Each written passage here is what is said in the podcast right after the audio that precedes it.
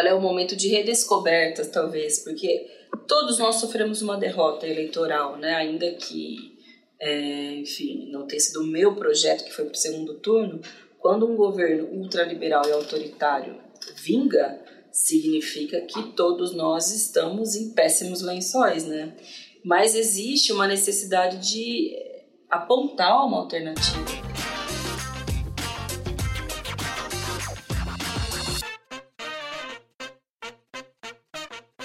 Pessoal, estamos começando aqui a gravação de mais um Balbúrdia, que é o podcast aqui do Gabinete 24. A gente está muito feliz de receber hoje Samia Bonfim, a nossa deputada federal aqui no Gabinete 24, na Câmara Legislativa do DF, Samia, que é tipo uma meio Câmara Municipal, meio Assembleia Legislativa. Então a gente é meio vereador, tapa buraco. Mas meu e tempo também... é deputadíssimo que roda tudo. Isso, roda tudo, fala de saúde, educação, é os dois aqui nesse trem.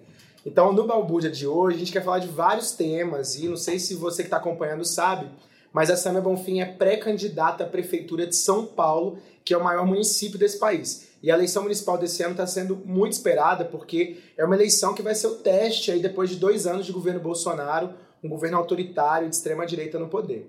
E a gente está vivendo agora, Samia, uma crise política, econômica e até social profunda, brutal no país. E as pessoas estão se perguntando qual é a saída, quais são as saídas para a crise. Ontem o ministro Paulo Guedes foi na Câmara Federal e o eixo dele de saída para a crise é continuar retirando direitos, continuar aprovando reformas para retirar direitos do povo, né? Mesmo com esse tanto de crise que está abalando até as bolsas no mundo inteiro. Como é que você está vendo essa questão? O que, que você acha que são as respostas para a crise econômica hoje no país?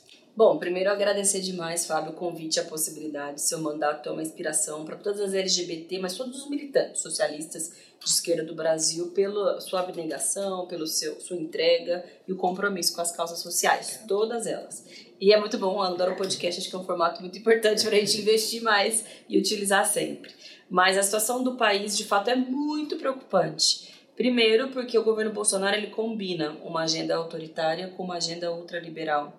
Então, o problema também é que a resposta que vem sendo dada para essa combinação, na verdade, ao invés de fazer com que o Bolsonaro paralise o seu projeto, ele tem tido cada vez mais força. Eu vejo que desde a aprovação da reforma da Previdência, ele acabou engrossando o tom do autoritarismo. Se antes era uma declaração mais tímida para tentar disfarçar um ethos autoritário, agora ele tem mais condições. Então, semana atrás de semana, ele acaba naturalizando né, essa lógica autoritária. E aí ofende jornalistas, ofende mulheres, ambientalistas, ofende o parlamento. E aqui é importante fazer uma, uma observação, porque é claro que o Congresso e o STF, para a maioria do povo, é, é indefensável. E o Bolsonaro sabe disso, tanto que fez parte dele por mais de 30 anos, uhum. então também é parte dessa mesma lógica, e se utiliza disso para tentar se diferenciar, se apresentar para a sociedade. Mas eu acho que a saída não é menos democracia, mas sim mais democracia.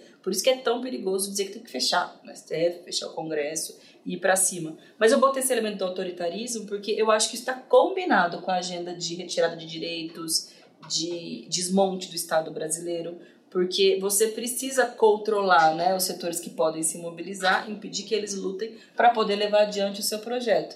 Você precisa calar a boca dos jornalistas, da imprensa, para poder levar adiante o seu projeto. O projeto de destruição do meio ambiente, vamos então atacar os ambientalistas, as ONGs, aqueles que lutam em defesa do meio ambiente, para poder avançar com o projeto. E o que a gente vê por parte do Paulo Guedes, assim, o Paulo Guedes é impressionante, até os próprios liberais ou ultraliberais como ele o criticam, porque parece muitas vezes que ele está brincando, né? Ele brinca com coisa séria. Quando ele foi a público chamar os servidores de parasitas, aquilo gerou uma crise grande, depois ele foi obrigado, quase uma semana depois, não era bem isso que eu queria dizer, ou quando ele disse que eram problemas, supostamente as domésticas irem para Disney. Na verdade, ele mostra um caráter anti-povo muito forte. E aqui não se trata somente de um debate moral, ainda que também seja moralmente condenável, mas de projeto mesmo, que é fazer com que tenha um exército da população amíngua, sem condições financeiras, sem condição de consumir, com subemprego, ou seja, com nível de exploração muito grande, para poder entregar tudo que é de, produzido no país para o capital estrangeiro e principalmente aumentar a lógica do rentismo, né, da financiarização no Brasil, porque tem gente que está lucrando com isso. Itaú teve lucro recorde mais uma vez, enquanto a gente tem 14 milhões de desempregados, quando só se cria emprego no país através de empregos precários, informais, e tem uma situação muito, muito grave entre os miseráveis do Brasil, que são aqueles que estão, por exemplo, na fila do Bolsa Família. São cerca de 2 milhões de pessoas que não estão conseguindo Bolsa Família, que é essencial para poder comer, viver, sobreviver no país. E uns 3 milhões de pessoas na fila do INSS. Então, ele segue, vamos retirar mais direito, retirar renda. Se você retira renda, as pessoas não consomem. Se, você não, se as pessoas não consomem, a sociedade entra em colapso, porque daí o comércio começa a sentir, enfim, a economia não roda, como eles mesmos gostam de dizer. A gente acha que é hora, a primeira medida que tem que ser feita tem que ser a revogação da emenda constitucional 95. Porque hoje o governo simplesmente não pode investir nas áreas sociais. Então, essa situação de colapso não pode ter uma reversão a partir de uma injeção pública, né, do dinheiro. Tá tendo é, a queima do, da reserva do tesouro, mas não para as áreas sociais, não para obras de investimento, que poderia ser uma forma, inclusive, de gerar emprego, gerar renda. Por que não você investir em áreas estratégicas como infraestrutura, ciência e tecnologia, que são áreas que são capazes também de gerar emprego, gerar renda, enfim, fazer economia. Ele está fazendo justo o contrário. Então, é um projeto de falência, é consciente, o cara sabe o que está fazendo. Ele é um ultraliberal, trabalhou para o ele quer isso mesmo. Por isso, a gente precisa ir para cima, apresentar o nosso projeto de país. O pessoal, essa semana, tanto a executiva nacional do partido, mas também a bancada federal soltou uma nota. É bom vocês verem que é um pouco de propostas para tentar sair da crise. Uma reforma tributária solidária, ou seja, que cobre menos dos mais pobres e cobre mais aqueles super ricos que não são taxados no país. O mercado financeiro não é taxado, é, grandes fortunas não são taxadas da altura que deveria, porque com isso tem mais arrecadação e também mais dinheiro para investimento. Enfim, são um pouco das saídas que são contrárias ao que o Bolsonaro vem fazer. Não, com certeza. E tem um pouco uma demanda social relacionada a qual é o programa, o projeto da esquerda no meio dessa crise. Como é que a esquerda responde a isso? Né? Então, tem polêmicas e até falsas polêmicas no meio disso. A impressão que eu tenho é que todo mundo defende que a esquerda tem uma atuação muito unitária para uma agenda comum. Então, se tem uma agenda comum, vamos ter uma atuação unitária. Por outro lado, tem gente que acha que essa atuação unitária ela tem que acontecer sem os hegemonismos tradicionais e sem também requentar o programa que a centro-esquerda já aplicou nesse país. É, e a impressão que eu tenho também é que é, a esquerda ainda está dando uma resposta a essa, ao governo Bolsonaro é, de conjunto muito debilitada. Né? A esquerda não consegue dar uma resposta que anime a população né, para ir para a rua, para lutar contra esse governo. Como é que você avalia o papel da esquerda nesse momento? Olha, é um momento de redescobertas, talvez, porque todos nós sofremos uma derrota eleitoral, né? ainda que, é, enfim, não tenha sido o meu projeto que foi para o segundo turno, quando um governo ultraliberal e autoritário vinga, significa que todos nós estamos em péssimos lençóis, né? Mas existe uma necessidade de apontar uma alternativa, porque acho que são dois movimentos combinados. Um é o da tal da resistência, né, que virou um mantra para todos nós, mas ele é real, ele é necessário, uma resistência política. Eu acho que é a primeira resistência das nossas liberdades democráticas. E por isso que essas é, respostas contundentes, unidade de ação, né, que você faz com vários setores que você nunca achou que você fosse estar junto, tipo Folha de São Paulo, sei lá, Ambetali, pessoas que não necessariamente são do nosso campo, né, da esquerda, não são militantes, ativistas, mas tem que dar uma resposta em conjunto porque se fecha o regime, aí meu filho, é ruim para todo mundo, voz, né? ninguém tem voz, ninguém tem condição de apresentar o seu projeto. Mas eu acho que existem lutas que são construídas de uma forma mais ampla, mas também não tanto, que são que é contra essa agenda de desmonte do Estado brasileiro, das suas garantias sociais. E aí, claro, tem que ter um esforço né, de construção de frente, de frente única, de capacidade de convocação mesmo, de massas, de atos. A gente está criando um calendário né, de lutas, etc. Acho que em 2019, apesar de tudo, foi possível construir grandes processos de luta na área da educação, e aí a juventude foi muito importante, as entidades em torno da educação. Esse movimento precisa continuar, mas eu defendo que além desses dois movimentos, a gente precisa apontar para a construção de uma alternativa, porque muitos elementos levaram Bolsonaro à presidência. Mas sem dúvida, um deles foram os vazios, os vácuos que a esquerda do regime foi deixando para o país. O Bolsonaro ele cresce à medida em que a esquerda falhou, falhou, falhou porque falhou quanto projeto de transformação radical e profunda da sociedade, se tinha muita expectativa em que um programa mínimo pudesse ser implementado e não foi. Falhou quando se sentou ao lado do seu algoz, achou que dava para compor com aqueles que na primeira oportunidade um murro, como aconteceu, por exemplo, com o processo de impeachment desde então, a coisa só piorou falhou quando também se envolveu em escândalos de toma lá da cá e corrupção que aconteceram, e isso obviamente indigna o povo, e infelizmente o Bolsonaro aqui mais soube capturar tudo isso. Então a gente tem que apostar numa alternativa e numa esquerda que não fale, que seja coerente, que dê exemplo na prática, no cotidiano, porque senão vão ser novas decepções, né, Fábio? E aí aí entregar mesmo para os caras. A gente tem condição de construir. E eu vejo que tem muita gente jovem, novas lideranças, parlamentares ou não, mas novos ativismos e militâncias que estão dando conta, eu acho, de fazer essa reconstrução. Acho que o pessoal é parte essencial desse projeto. Não é o único, tem que ter uma composição com movimentos sociais, etc. Mas eu aposto no pessoal como uma estratégia para isso, né? Um partido político para se consolidar como uma alternativa. Porque senão é isso, vai ser uma repetição e é, nós Eles agora... vão crescer cada vez mais, né? Não, exatamente. Agora a gente está no meio desse processo até congressual do pessoal, de discussão é, de rumos, né? E a gente está na mesma, na mesma tese, né? Defendendo um pessoal em movimento, um pessoal ativista, um pessoal que reúne a militância social e possa construir e apontar para a construção de uma nova esquerda nesse país, né? Eu acho que esse tem que ser um pouco, na minha opinião, também o caminho.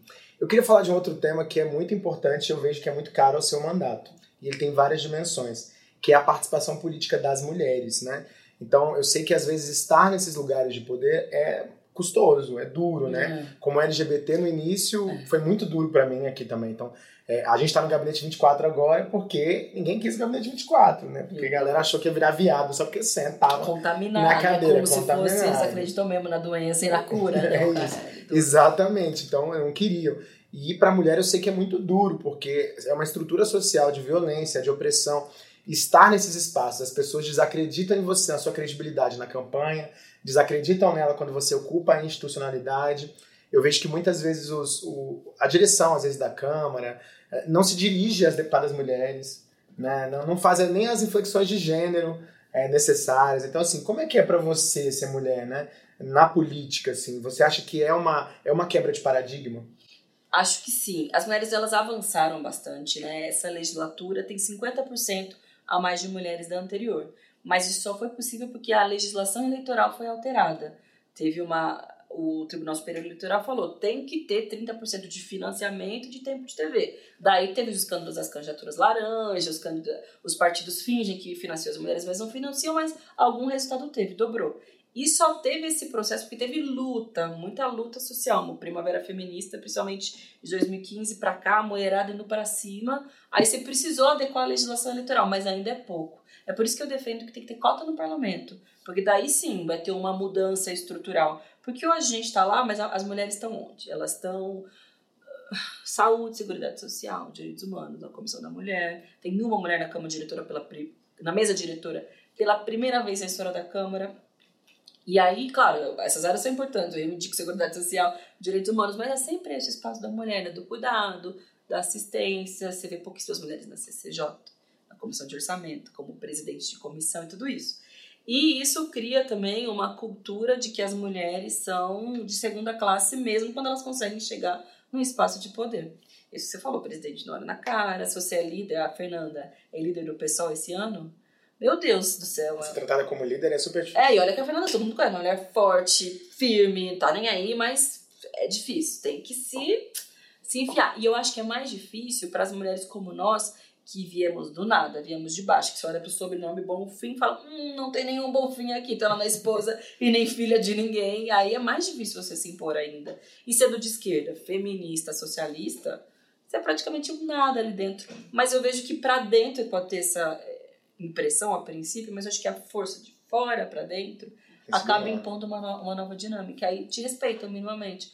Fala, não, não é uma. Tá bom, pode ser uma fulana, sem sobrenome, sem história na política. Mas alguém que tem uma expressão social, que tem, tem determinados votos, que agora está sendo cotado como pré-candidato a prefeito.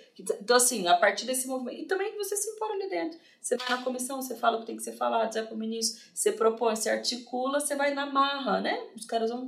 Você vai provando. E eu acho também que a gente, nós que estamos nesse espaço, temos um compromisso de ajudar, na medida do possível, outras mulheres também a estarem outras mulheres, LGBT, negras e negros, porque como é mais difícil para todos nós, a gente essa rede né, de ajuda mútua para que a gente ocupe esses lugares juntos. E eu vejo esse fenômeno acontecendo hoje no pessoal, né? O pessoal cresce principalmente a partir daí, eu vejo, né? Desses novos atores ocupando. Mas claro. Representatividade, é, né? Essa, é. Que essa representatividade importa. Ela não é tudo, mas ela é, é importante. Mas ela é importante. E porque eu acho também que tem uma uma tendência a ficar uma representatividade às vezes vazia. Ah, mulher basta. Não, tem Joyce Hasselman disso pra pior na Câmara. Tem Holiday, viado, o que, adianta? É, exatamente, o que, que adianta? Viado negro adianta exatamente o quê? Tem uma representatividade, de fato é, um, representa um segmento da sociedade, mas é vazio. E mesmo na esquerda a gente não pode cometer esses erros do tipo, tá bom, tá ali, mulher tal, mas qual é a sua relação com a luta de classe? Você está comprometida com a luta dos trabalhadores? Acho que isso é um, uma coisa que a gente tem que perseguir também, né? Não, é isso. Eu tenho falado muito que essa representatividade tem que vir acompanhada de conteúdo e conteúdo transformador, né? Então, a dimensão, a compreensão da dimensão de classe. Então, a gente tem hoje o Holiday, que se apresenta como gay, mas, na verdade, ele não defende a pauta do movimento LGBT, ele não defende a libertação né, e os direitos da população LGBT. Então, ele não representa, ele não é representativo dessa população. Então não adianta você ter alguém sentado lá defendendo isso, se não defende, se não é uma mulher que defende que as mulheres têm que ter liberdade, direitos, lugar de fala, né, que a história das mulheres tem que ser respeitada, né? Então acho que isso é um pouco da, da discussão que a gente tem que fazer, né? Exatamente. É, e tem o debate da Prefeitura de São Paulo. Esse ano é a eleição municipal, a gente está muito tenso. Aqui no DF, Ainda bem, a gente não tem eleição. É porque a eleição Ainda bem que você isso também dá um pouco de agonia, né? O, Brasil inteiro em eleição é difícil. E a gente aqui, olha, tô tão tranquilo. É, não tem nada. Esse ano não tem eleição aqui, mas a gente não vai ficar aqui, a gente vai ajudar, quer ajudar muito nas eleições municipais, e uma delas é a sua eleição em São Paulo, candidata a prefeita. É uma candidata que anima muito a juventude brasileira. Eu acho que tem, traz esse espírito de participação, de uma geração que também pode chegar aos espaços de poder construir algo novo. A gente sabe que não é, obviamente, fácil nem estar na campanha e nem se apresentar como candidato e pré-candidato. Mas antes de ser candidata, tem a fase de pré-candidatura no PSOL, né? E hoje você é pré-candidata a prefeito. Como tá isso? Vai ter o processo de prévias no PSOL. Eu estou inscrita desde novembro do ano passado, na verdade, que a gente criou um calendário para que possibilitasse tempo para as pessoas conhecerem os pré-candidatos, para que tivesse debate na base, para conhecer a diferença, porque eu gosto. Hoje tem inscritos eu, o Boulos e o Janazzi. Eu entendo, imagina você é filiado no pessoal, você fala, mas eu gosto dos três, é, por que, que um é o melhor candidato em nome do outro? Então, importante que tivesse esse tempo de debate, que depois foi mudado, porque teve uma alteração dos prazos de inscrição. Vamos direto para as plenárias agora, mas vamos tentar fazer o debate mais político possível. E eu acho que não se trata de figuras, porque de figura a gente tem simpatia por todas elas. Eu respeito completamente o Guilherme Boulos, também respeito muito o Gianazzi, porque tem um excelente trabalho como parlamentar. Mas acho que, que a gente está falando de perfil e de projeto político. E perfil, acho, Fábio, que é o que tem feito o pessoal crescer, e não só o pessoal, mas é o que tem feito gerar uma esperança na sociedade são jovens, são mulheres, LGBTs, são pessoas que conseguem, pelo, pela forma como se expressam, por representarem uma geração, serem fruto de um tempo, né, das lutas democráticas, dar uma resposta a essa crise do regime. São esses atores que estão, e atrizes, que estão despontando. E as mulheres, assim, as mulheres hoje são um fenômeno né, político, um fenômeno eleitoral no mundo inteiro, como resposta ao autoritarismo. Por isso que teve esse apelo forte de militantes do pessoal para que eu saísse. Mas também tem a ver com a política, com o perfil projeto político, porque o pessoal é um partido de grupos, tendências, correntes, de independentes. Eu gosto muito disso, porque é um partido tem vida, né? Democrático, tem debates, mora uma agremiação tá para lá, outra tá para cá. Isso é muito bom, porque tem a ver com o partido que tem vida, né? Não é um partido estagnado, que tem coronel que manda, quem resolve, assim, acabou. Não, isso é bom. É, e eu acho que o que está em disputa hoje no pessoal é qual é o projeto de partido que a gente quer. Eu defendo o pessoal como um projeto alternativo. Eu confio no pessoal como estratégia. de organização da classe, organização de mulheres LGBT, de negros, de organização dos movimentos sociais e de ruptura com o que deu errado das experiências do passado, entende? Esse sentido de ruptura, de apostar no novo. E eu acho que é isso que está em disputa, porque o, as outras pré-candidaturas, do Carlos menos, mas do Guilherme Boulos talvez não tenha essa mesma compreensão né, do pessoal como estratégia, como alternativa. Também por isso demorou para se inscrever como candidato, tem tudo a ver com uma negociação que estava sendo, sendo feita com o PT na cidade de São Paulo. Mas, para além disso, acho que a gente tem projetos para defender para a cidade. É, e me empolga muito esse ideia de ter que defender. Eu já fui vereadora né, em São é, Paulo. eu tenho essa dúvida, assim. Você, é, como é que você vai atravessar essa barreira de mostrar que uma mulher jovem pode governar São Paulo? Pois é, é a primeira coisa que me perguntam. Mas você não acha que você é muito jovem, ou muito inexperiente, ou mesmo muito imatura para governar uma cidade como São Paulo?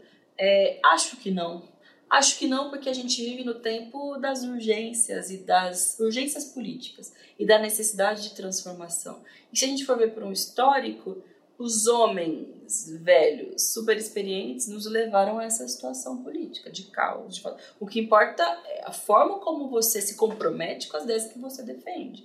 E aí eu acho que São Paulo várias cidades do Brasil, mas precisam de programas que sejam radicais. E aí, sem medo da palavra radical, radical é que vai na raiz do problema, né? De pensar por que não uma política de tarifa zero na cidade, porque é o que mais faz com que a população que mora nas periferias não tenha acesso à cidade, ao centro, aos espaços culturais, à vida, é pensar num processo de revisão dos contratos com as mafiosas organizações sociais que sugam dinheiro da saúde e sugam dinheiro da educação. Em São Paulo foi implementado o processo de voucher na educação. É um negócio absurdo.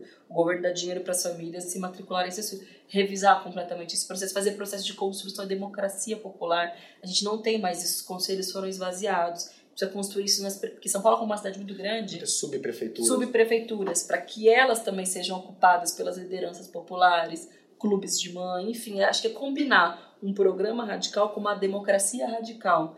E vamos à luta, assim. É, eles que lutem, como se diz. Duvidam muito da capacidade das mulheres ou nos questionar, mas eu acho que é o momento da gente ir se provando também não se importar muito com o que dizem, né? É isso mesmo. E, é, assim, você acha que uma candidatura Sâmia prefeita seria uma candidatura mais ampla? Você é, toparia buscar outros aliados, outros partidos para apoiarem esse projeto? Eu acho que tem um potencial, potencial, né? Uma possibilidade de ser uma candidatura a movimento, em que segmentos da sociedade vão querer apoiar. Ah, eu vou com essa menina, então você é de um clube de mãe, você é do movimento social, de uma entidade, de professores, servidores, LGBTs, movimento de mulheres, que tem uma tendência a se tornar. Porque para federal, claro, com uma proporção muito menor, foi mais ou menos assim. A gente tinha os comitês domésticos em que as pessoas se engajavam na campanha voluntariamente. Quando eu vi a campanha se multiplicou pelo estado inteiro, porque as pessoas se sentiram parte dela. Acho que a gente conseguir ter esse estopim, esse gatilho, dá para fazer um dá negócio grande. Vocês têm o Gianazzi, que é um nome forte, o Guilherme Boulos, que também é um nome forte, e você, Samia, que é um nome forte. Você tem um histórico meio azarona, né? Você é. foi eleita vereadora de São Paulo, ficou 25 votos acima, à frente da primeira suplente, daqui é. virou a primeira suplente. Depois você era candidata a deputada federal, muito despretensiosa, com uma é. campanha movimento, mas não imaginava. Tinha a possibilidade de ser eleita, mas não imaginava que ia ser um estouro, porque eu acho que foi um estouro. É, foi Foram mais de 200 mil é, votos. 250 ficou, mil 250 votos, mil votos, ficou em primeiro lugar é, do PSOL e das mais votadas da esquerda, ultrapassando nomes históricos do partido tá confiante agora para essa disputa? Tô, mas não por ser uma predestinada. ainda tenho muita sorte, de fato, tive, tivemos, né? Todos nós participamos desse processo. Mas eu acho que tem a ver com o momento da política. Acho que eu, mas não só eu, sou a expressão de um momento político mesmo, de quem se forjou na luta, né? Então eu não vim, não foi uma construção, uma coisa menina que foi financiada, que foi apadrinhada. Primeira vez que eu participei da nenhuma política. fundação, né? Não, nenhuma fundação e nenhum político. Foi assim, a primeira vez que eu me envolvi na política foi tomando cacete da polícia no ato contra o aumento da tarifa. Aí eu ocupei reitoria quando era estudante, aí entregava panfleto na rua, pintava faixa, bateria. Então, assim, eu me forjei nesse processo que não só eu vivi, muitas pessoas da minha geração viveram e ainda vivem. Talvez por isso tenha essa força, porque não é um, desloca, um desloca, descolamento né, do que a maioria dos jovens com um perfil semelhante ao meu viveram. E as pessoas acho que veem alguma verdade, né? Não é um político enlatado, construído. Não, ela tá ali na rua, sabe como procurar, sabe com quem falar, é que se precisar de alguma ajuda. Eu acho que por isso que também vai dando certo, assim. Não é só tem um pouco de sorte também, porque foi muita pouco, sorte né? 25 votos. Teve também, mas também tem a ver com a construção política. A construção é, exato. Ah, legal, acho Massa. que é isso. Não, obrigado demais, Sara, por ter vindo aqui conversar com a gente. A gente recebeu várias visitas legais aqui, a sua, com certeza, acompanha Nossa, o gabinete é ótimo, a equipe, todo mundo super simpático. todo mundo é seu fã aqui, ah, que foi bem recebido aqui. Obrigadão mesmo. Obrigada. Estamos super na torcida pela sua campanha, você fazer uma excelente pré-campanha agora para virar a nossa candidata a prefeita de São Paulo. Conta com a gente, a gente vai para lá. Boa. Em setembro, Boa. fazer campanha, porque São Paulo merece uma campanha movimento que possa eleger muitos mandatos do pessoal e crescer a esquerda e derrotar esse projeto de extrema-direita. Vamos lá, vamos à luta. Obrigada, gente. gente, adorei. Gente, se você é de Brasília, não segue a Samia, vai lá no Instagram, todas as redes dela, segue a Samia Bonfim. As nossas redes, quem tá ouvindo já conhece, Fábio Félix DF também, todas as redes. E o nosso podcast está disponível em todas as plataformas aí, no Spotify, iTunes, SoundCloud e outra plataforma de sua preferência, o Balbúrdia, e tem vários episódios sobre outros temas também que você pode conferir. Valeu!